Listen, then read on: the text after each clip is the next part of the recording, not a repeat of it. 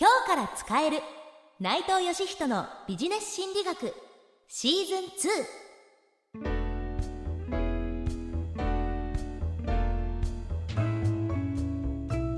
2こんにちは。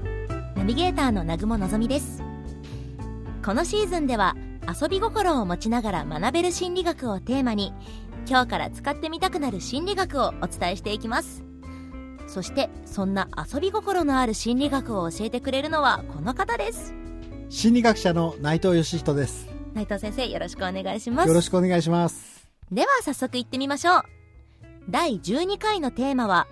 ハッピーになりたい時の心理学です。まずはこちらのスキットをお聞きください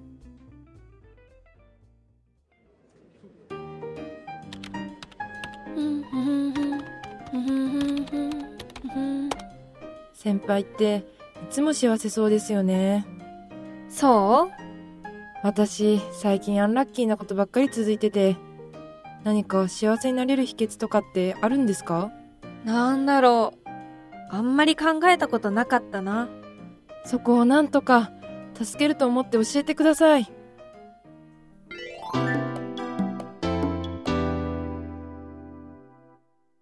はい、人間やっぱり毎日幸せでいたいということで、今回はハッピーや幸せに関する心理学を内藤先生に伺っていきます。先生、幸せを感じたい時に知っておくと役に立つ心理学にはどんなものがあるんでしょうか？はいまずはですね誰でも簡単にハッピーになれる方法をお話したいと思います簡単にハッピーになれる。ええ、この方法はですね特に何か道具を使ったりとか全くなくその場で誰でもできる方法なんですけれども、はい。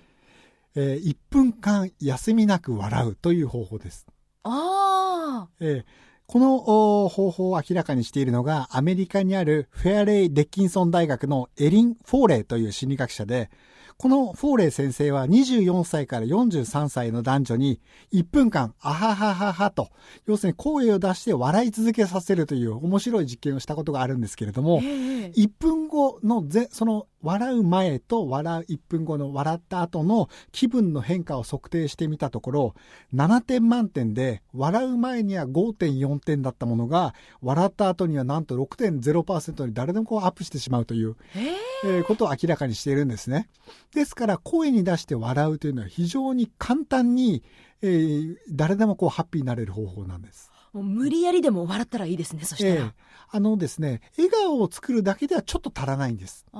声に出して笑うんです。ですから、面白いことなんか何にもない、いひひ、あはは、うふふという形で、とにかく声に出しながら1分間笑ってみてください。はい、1分間測って笑ってみると、この後どうなるか楽しみですね。はい。では続きましてですね、えー何に対してお金を使うとハッピーになれるのかということについてお話したいと思います。はい。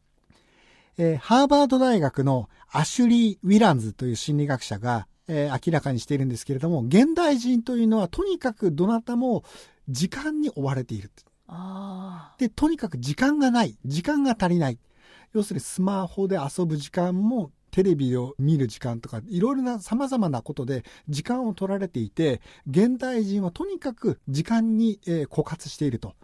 で、えーウィランズ先生によれば、ということは逆に言うと、時間を節約することにお金をかければ、それだけ時間が浮くじゃないですか。あ。はい。とすると人間は幸せになれるんじゃないかということで調査してみたんですね。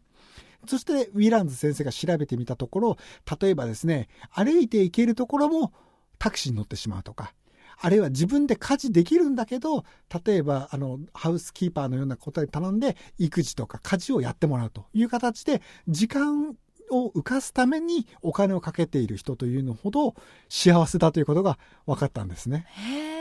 ですから、まあ、えーいつでもそういうことにお金を使えというわけじゃないんですが、たまにはですよ、えー自分で、えー例えば自炊で料理を作るのではなく、ちょっと外食に行ってみるとか。で、そういうことでちょっと時間を浮かせるようなことをすると、えー自分の幸福度を高めてくれるということも覚えておくといいかもしれませんね。時間を買うっていう選択肢も考えてみるといいですね。はい。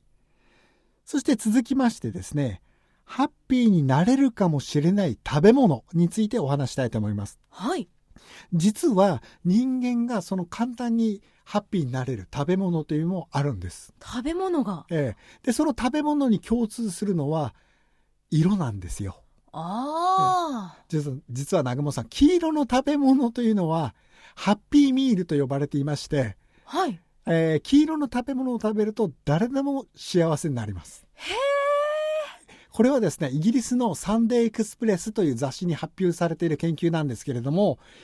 オムレツ、あるいはチーズ、あるいはパンケーキといった黄色の食べ物を食べると、なんとですね、70%の人が幸せだって感じるんです。あ、でもその今おっしゃってたラインナップ全部テンション上がりますね。ええ、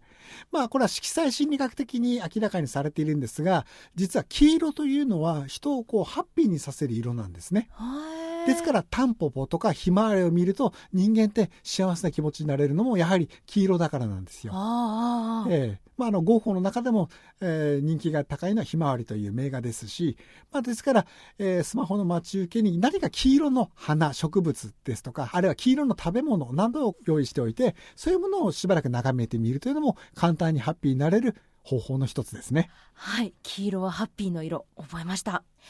というわけで、今回も3つの心理学ご紹介いただきました。まとめますと、まず1つ目。笑うと幸福感が増す。2つ目。たまにちょっぴり時間を買うという贅沢をしてみる。3つ目。黄色い食べ物を食べるとハッピーになれるかも。ということで、幸せに関する心理学を伺っていきました。内藤先生、ありがとうございました。ありがとうございます。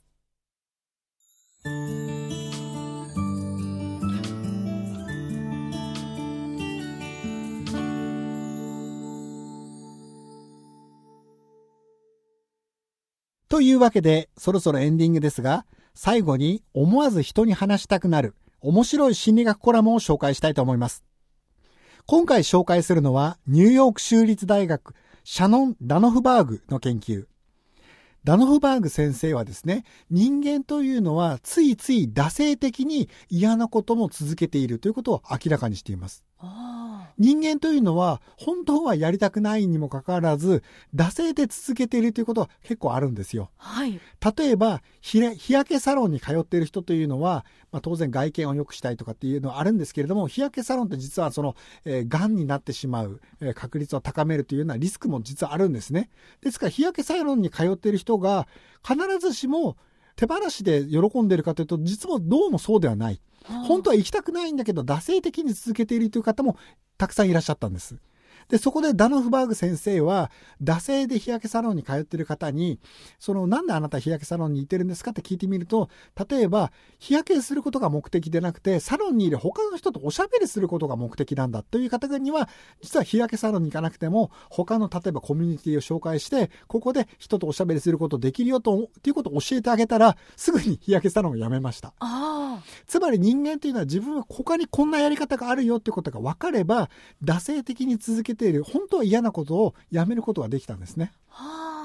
ですから、例えば、えー嫌な人間関係に悩んでいる人には、実はこっちには他にもっといい人がいるよということを教えてもらえれば、実簡単にそっちで行けたりする。ただ単純に惰性的に続けているという可能性があるので、ですから、自分が続けていることもですね、時折は振り返って、本当にこれ自分がやりたいのかな